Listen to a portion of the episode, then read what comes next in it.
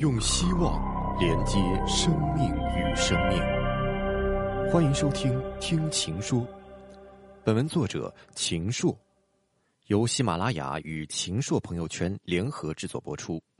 我是主播曹一伦。改革开放四十年，一部中国市场经济史，在二零一八年五月三十一号写下了新的一页。物美集团联合创始人张文中迎来了迟到十几年的正义。最高人民法院公开宣判张文中诈骗、单位行贿、挪用资金再审案，宣告撤销河北省高级人民法院二零零九年作出的原审判决，改判张文中无罪。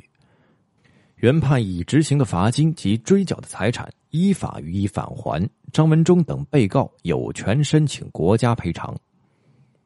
中国实行四级两审终审制，一起案件经过两级人民法院审判后即告终结。如果已生效的终审判决存在问题，需要通过启动审判监督程序进行平反。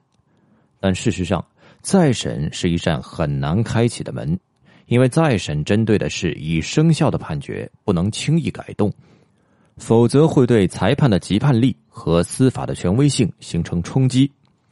二零一三年以来，全国法院刑事案件的再审率不到百分之零点五。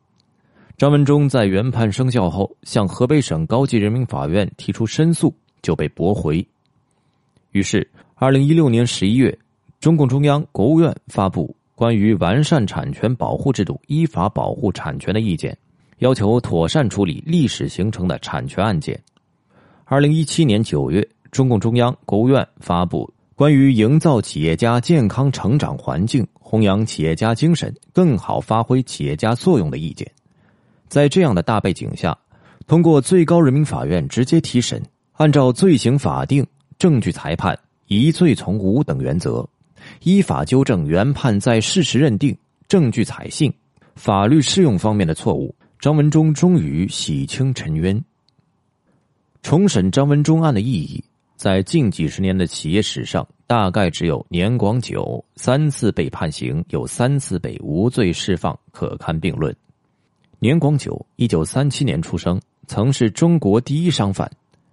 邓小平文选第三卷注释第四十三条解释：“傻子瓜子指安徽省芜湖市一家个体户，他雇工经营、制作和销售瓜子，称为傻子瓜子，得以致富。”年光久三次被判刑，罪名分别为投机倒把、牛鬼蛇神、流氓罪。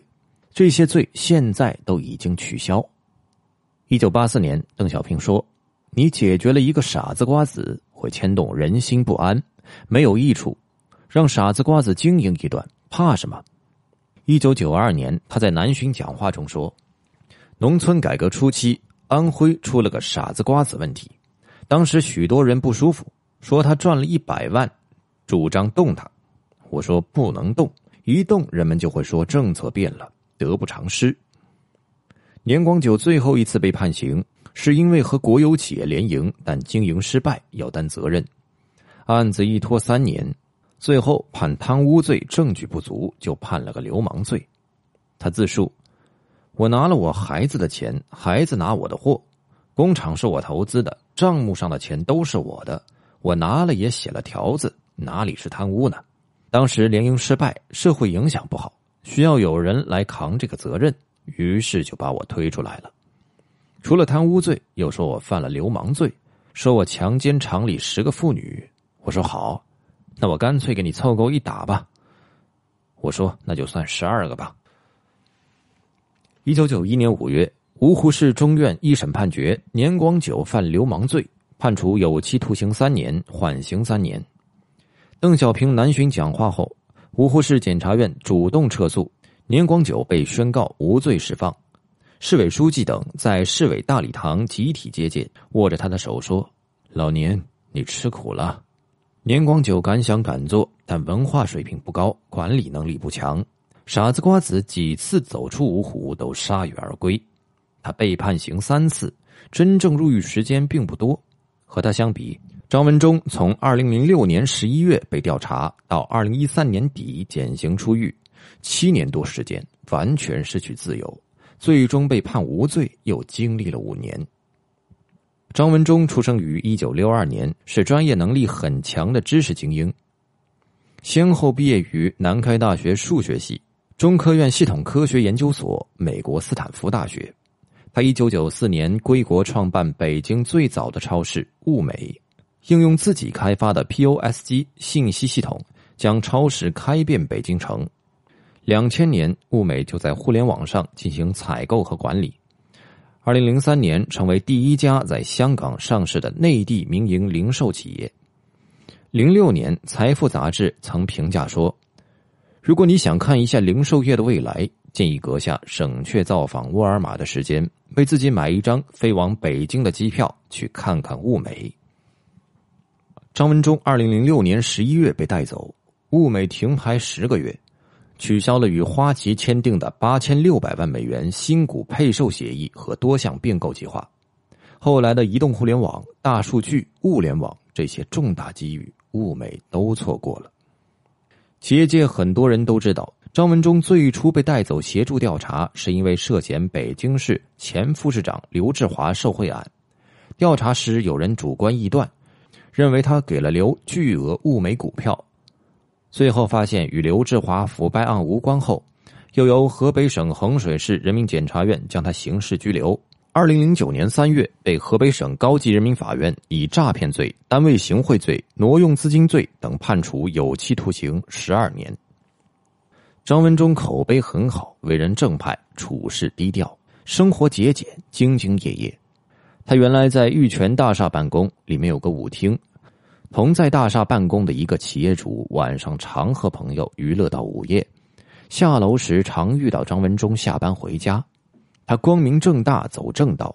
蒙冤后，全国工商联多次向相关领导机构反映，三任主席、书记持续呼吁。北京市工商联时任党组书记专程到监狱探望，十二位著名刑法专家召开论证会，直指冤案根本错误。众多企业家发生彻底纠正，在全国政协的正式会议上，河北的企业家政协委员王玉锁向参会的最高法院领导表示，愿意用自己的全部财产和身家性命担保张文忠案是冤案。如果说年广久案涉及到对个体私营经济的态度，张文忠案则涉及到对中国优秀民企和企业家的态度。年广久在芜湖，北京有声音。纠错相对容易，张文忠在北京涉及的层面高，河北省最高法院又已终审，纠错很不容易，所以这个案子的反转令企业界倍感欣慰。最高人民法院指出，重审张文忠案是落实党中央产权保护和企业家合法权益保护政策的一个标杆案件，更广义的说，这也是中国建设法治经济和推动司法公正的标杆案件。张文忠案传递出一个明确的信号：坚决纠正涉产权冤错案件，平等保护各类市场主体合法权益，依法保护企业家人身和财产财富安全。人们常说“有恒产者有恒心”，而恒产是需要法治保障的。归根结底，公正是法治的生命线，良好的法治才是长久信心之源。从张文忠案看，公正。公平、公开三者之间密不可分。先看公正。中共中央关于全面推进依法治国若干重大问题的决定中，要求完善确保依法独立、公正行使审判权和检察权的制度，指出要建立领导干部干预司法活动、插手具体案件处理的记录、通报和责任追究制度。任何党政机关和领导干部都不得让司法机关做违反法定职责、有碍司法公正的事情；任何司法机关都不得执行党政机关和领导干部违法干预司法活动的要求。这一规定直击了司法公正存在的痛点，就是领导干部干预。再看公平，公平就要对所有企业一视同仁。原审法院的观点是。张文忠以非法占有目的，将物美集团冒充为国有企业的下属企业，通过呈报虚假项目骗取国债技改贴息资金。再审检方最高法院则指出，一九九九年，国家有关部门虽然将国家重点技术改造项目主要投向国有企业，但并没有明确禁止民营企业申报。随着我国二零零一年底加入世贸组织，国家进一步明确对各类所有制企业，包括民营企业实行同等待遇。同时，为鼓励支持国内流通企业发展，推进流通现代化，国家将物流配送中心建设、连锁企业信息化建设列入国债贴息项目予以重点支持。也就是说，二零零二年物美集团申报国债技改项目时，国家对民营企业的政策已经发生变化，国债技改贴息政策也已有所调整。物美集团申报的物流项目和信息化项目符合国债技改贴息资金支持的项目范围。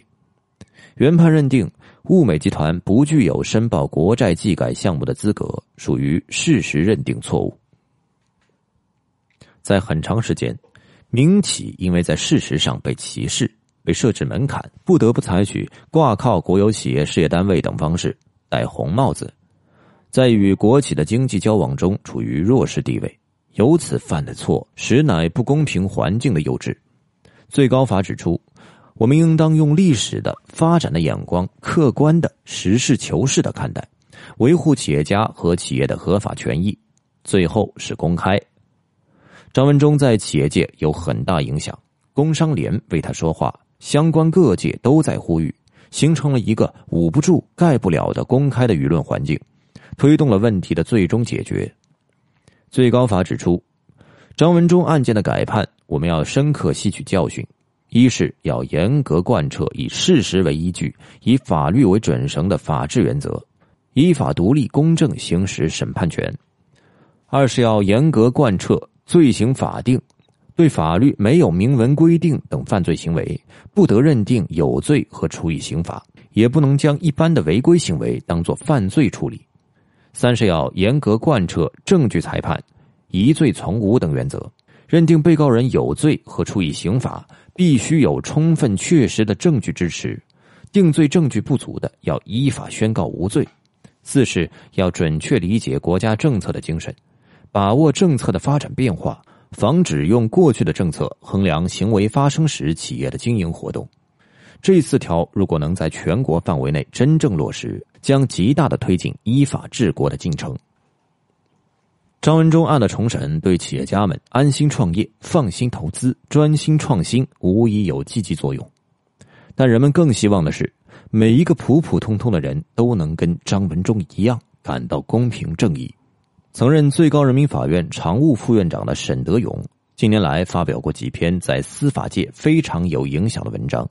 在我们应当如何防范冤假错案一文中，他说：“相比较错案的纠正，我们必须要更加重视防患于未然，使潜在的可能发生的冤假错案无法形成。司法公正最终是要靠案件质量来说话的，出了一个冤假错案，就会极大的动摇公众的法治信念。”特别是在目前有罪推定思想尚未完全根除、无罪推定思想尚未真正树立的情况下，冤假错案发生的概率甚至说还比较大。对此，我们必须保持清醒的认识，同时在思想上要进一步强化防范冤假错案的意识，要像防范洪水猛兽一样来防范冤假错案，宁可错放也不可错判。错放一个真正的罪犯，天塌不下来。错判一个无辜的公民，特别是错杀了一个人，天就塌下来了。沈德勇提出，从现在已发现的冤假错案看，多少都存在突破制度规定，或者公然违背法定程序的地方，要高度重视程序公正的独立价值。比如，指控的证据不足以证明有罪，就应当依法宣告无罪。查明认定存在非法证据的，就应当依法予以排除。在我们应当如何适用非法证据排除规则一文中，沈德勇开篇引述了十八世纪中期意大利刑法学家贝卡利亚针对刑讯逼供泛滥肆虐的大声疾呼：“刑讯逼供是对人思想的暴虐。如果让痛苦成为真相的试金石，透过不幸者的筋骨和皮肉检验真相。”必将导致无辜者处于比罪犯更坏的境地。他指出，在公权力行使领域，公民人身权面临的最大威胁，莫过于刑讯逼供等非法取证行为。天地之间，莫贵于人。刑讯逼供、体罚虐待，本质上是对人的物化、矮化。通俗的讲，就是不把人当人看。垂楚之下，何求而不得？这种非人道的、反理性的执法司法观，是封建专制司法的遗毒，是刑讯逼供现象屡禁不止的根本原因。执法司法者执掌国家权力，要充分认识到，执法犯法、刑讯逼供是对公民人身权最严重的侵犯，是对宪法法律制度最严重的破坏。由此导致的冤假错案是最严重的不公正。二零一七年，中央政法工作会议明确指出，使法庭成为以看得见的方式保障司法公正、实现公平正义的殿堂。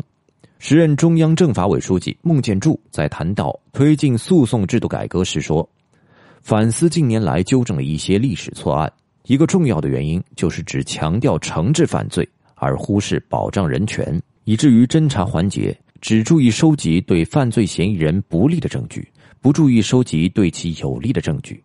审查起诉环节虽然存在诸多疑点，但没有发挥应有的监督制约作用。审判环节在关键证据缺失的情况下，仍作出有罪判决，没有把握好最后一道关口。只要刑讯逼供、非法证据还没有绝迹。冤假错案就不会绝迹，公平正义的光辉就不会照在每个法庭上。我们经常谈到企业家精神，如勇于创新、承担风险、善于识别和抓住机遇等等。张文忠在遭遇冤屈、不屈不挠、依法维护自身权益的过程中，展示了令人尊敬的品格，为中国的企业家精神增添了新的内涵。在看守所。张文忠为了真正把心情稳定下来，选择以书为伴。一开始养猪养鸡的书都看，后来和管教人员不断沟通，可以得到朋友们从外边送来的书。他帮助年轻的犯人自学参加成人高考。他说：“用心用脑读书是人走出苦海、脱离困境、活下去的重要的途径。”关押期间，我一共读了几百本书，许多是英文原著。英文水平比原来又有了很大的提高。读书学习过程中还要不断思考。我在监狱和看守所搞科研，取得了四项专利，省部级科技进步特等奖一项，一等奖两项。企业家的灵魂必须与企业同在，自己不能倒下。精神和信念是支撑企业存在的根基。张文忠在给四十年的信中谈了五点感悟。人生是一场奋斗，企业家存在的价值就是奋斗。心中有春天，人生就充满阳光。人生是一次旅行，艰难困苦，玉桩于成，筚路蓝缕，斩棘前行。人间有真情，公道在人心，亲情友情重于山。相信党，相信国家，相信公平正义，相信改革开放，相信正义，尽管会迟到。但绝不会缺席。张文忠用爱和信念化解了冤屈和愤懑，用实践诠释了《论逆境》中提出的价值：顺境中的美德是节制，逆境中的美德是坚韧。后者具有更多的英雄本色。顺境并非没有许多恐惧与厌恶，逆境也不是没有安慰和希望。它有强烈的爱伤，也有强大的逆伤。平冤纠错，正本清源。天若有情，当葬公道。依法治国，云开月明。人间正道，何惧沧桑？这是张文忠的话，是他灵魂的自然弥散，荡气回肠。中国经济的新时代，需要一批又一批有爱有责、心怀希望、不畏艰险、不向挫折乃至冤屈低头的企业家、创业者。张文忠案是天下无冤的新起点，也将是进一步弘扬中国企业家精神的新起点。每个人都期盼好的法治环境，期盼能让每个人的尊严都得到保障的环境，即使被扭曲，也终得校正。